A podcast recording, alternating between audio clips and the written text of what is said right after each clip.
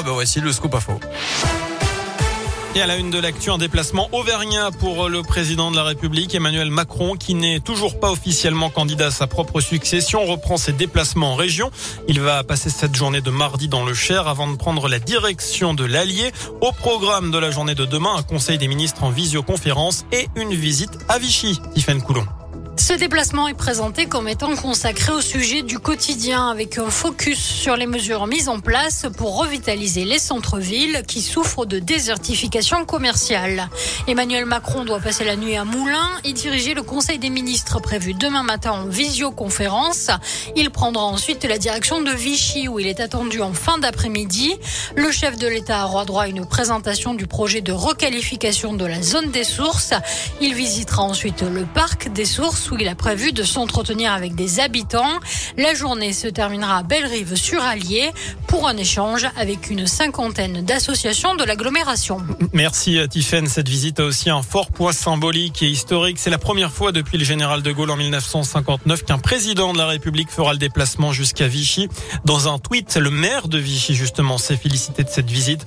Frédéric Aguilera se bat pour que l'État français reconnaisse sa responsabilité dans l'occupation et qu'on n'utilise plus l'expression régime de Vichy a signalé que la préfecture de l'Allier sera fermée demain de 8h à 14h. L'accueil téléphonique sera en revanche toujours assuré. De son côté, le gouvernement reçoit aujourd'hui les représentants des discothèques mécontents. Jean Castex a appelé les Français à éviter les événements festifs jusqu'à Noël pour freiner la cinquième vague de Covid. Le Premier ministre ferme les boîtes de nuit pour un mois à partir de vendredi. Les entreprises, elles, sont invitées à remettre en place le télétravail deux à trois jours par semaine.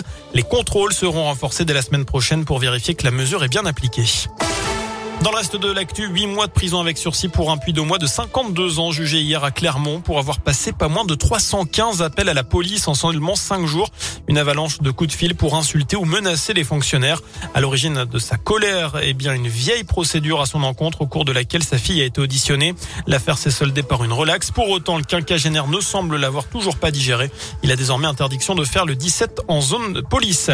En France, un effondrement mortel dans un immeuble de Sanary-sur-Mer dans le Var en cause d'une explosion explosion la nuit dernière, probablement due au gaz. Dernier bilan, un mort, cinq blessés, une femme et un bébé ont été sortis vivants des décombres. Deux autres personnes sont recherchées. Enfin, un mot de foot avec PSG Bruges à 18h45, dernier match de la phase de groupe de la Ligue des Champions.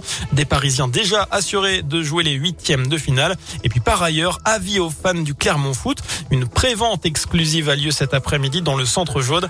Euh, vous pouvez acheter des places pour le dernier match du club à domicile de l'année, à savoir face à Strasbourg, une rencontre qui aura lieu le mercredi 22 décembre à 21h. Voilà pour l'essentiel de l'actu. Info de retour dans une demi-heure. À tout à l'heure.